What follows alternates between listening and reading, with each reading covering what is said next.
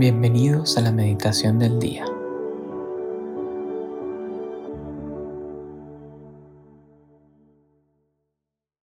En nombre del Padre, del Hijo y del Espíritu Santo. Amén. Vamos a comenzar este tiempo de oración poniéndonos en la presencia de Dios. Y esto es tomar conciencia de que vamos a entrar en un tiempo de eternidad, en un tiempo en el que vamos a ver, a encontrarnos con Dios, con el divino, con lo trascendental. Y esto es maravilloso. Y a veces se nos puede pasar estos tiempos de oración como algo muy humano, como algo muy terrenal, quizá como un autodiálogo, no sé, una conversación conmigo mismo, pero no. La oración es Dios presente en tu corazón contigo. Dios vivo, real, aquí, a tu lado. Por eso dile a Jesús, dile a Dios, dile con todo tu corazón, aquí estoy. Esto es orar, tomar conciencia de que aquí estás tú y aquí está Dios. El día de hoy, miércoles 4 de enero, vamos a meditar en el Evangelio según San Juan, capítulo 1, versículos del 35 al 42. Estaba Juan el Bautista con dos de sus discípulos, y fijando los ojos en Jesús que pasaba, dijo, Este es el Cordero de Dios. Los dos discípulos, al oír estas palabras, siguieron a Jesús. Él se volvió hacia ellos, y viendo que los seguían, les preguntó, ¿Qué buscan? Ellos le contestaron, ¿Dónde vives, rabí? Rabí significa maestro. Él les dijo, Vengan a ver. Fueron, pues, vieron dónde vivía y se quedaron con él ese día. Eran como las cuatro de la tarde. Andrés, hermano de Simón, era uno de los dos que oyeron lo que Juan el Bautista decía y siguieron a Jesús. El primero a quien encontró Andrés fue a su hermano Simón y le dijo, Hemos encontrado al Mesías, que traducido significa el Cristo.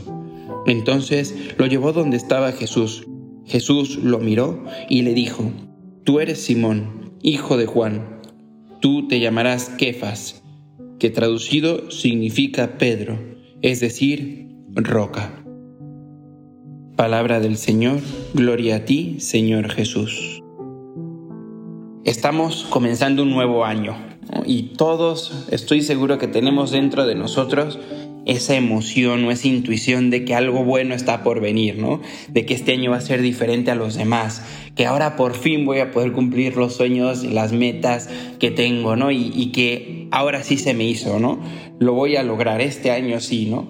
Y todo eso que se anida dentro de nuestro corazón, de nuestra mente, que ya empieza a, a diseñar, ¿no? Planes, estrategias, todo eso es genuino, es real, ¿no? Y es una motivación importantísima para empezar cualquier año, cualquier día, cualquier plan, proyecto, etcétera, ¿no?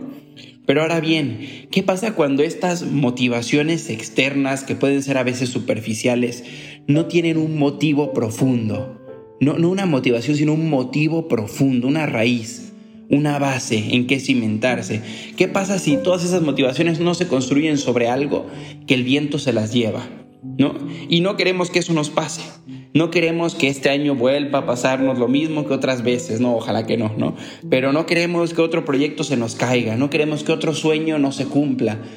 Queremos que nuestros sueños, que nuestros planes se cumplan.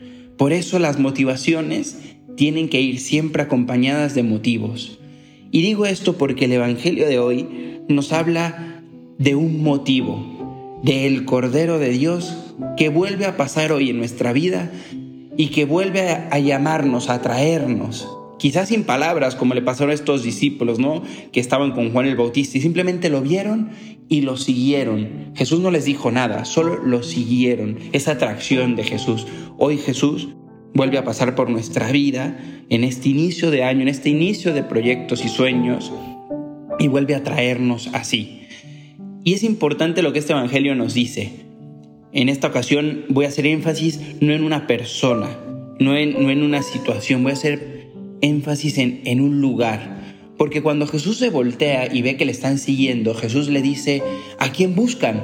Obviamente a quién se refiere una persona.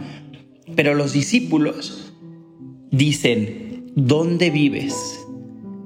Le responden no diciendo qué persona buscan, porque ya encontraron a la persona y esa persona es Jesús. Pero quieren saber dónde vive. Y todos sabemos que el lugar más preciado que tenemos es nuestra casa. Es el lugar donde nosotros descansamos, donde más que nunca somos nosotros. E, e, ese lugar se llama casa. Ese lugar se llama estabilidad. Hoy el Evangelio con estos discípulos, en la voz de estos discípulos nos dice, vamos a estar en casa con Dios.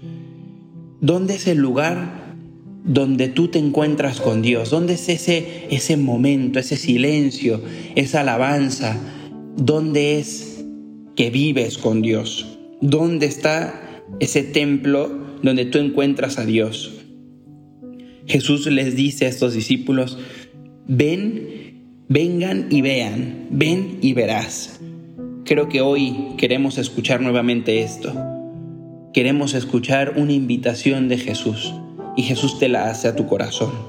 Ven y experimenta, ven y vive conmigo, ven a mi casa. Este es el lugar de encuentro. Que en este día puedas reflexionar, y es mi invitación, que reflexiones dónde te puedes encontrar con Jesús, cuál es ese lugar de tranquilidad, de estabilidad, de armonía, de encuentro, de experiencia. Porque en ese lugar Dios quiere cambiarte el nombre como a Pedro. En ese lugar Dios quiere transformar tu vida. En ese lugar Dios quiere hacer maravillas. Aprovechemos este día para encontrarnos en casa con Dios.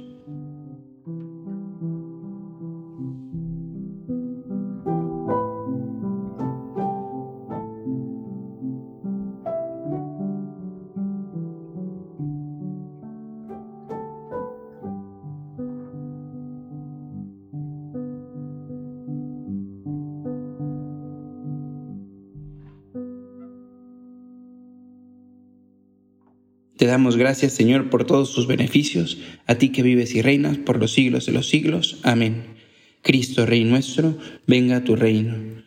María, Reina de los Apóstoles, enséñanos a orar. En el nombre del Padre, del Hijo y del Espíritu Santo. Amén.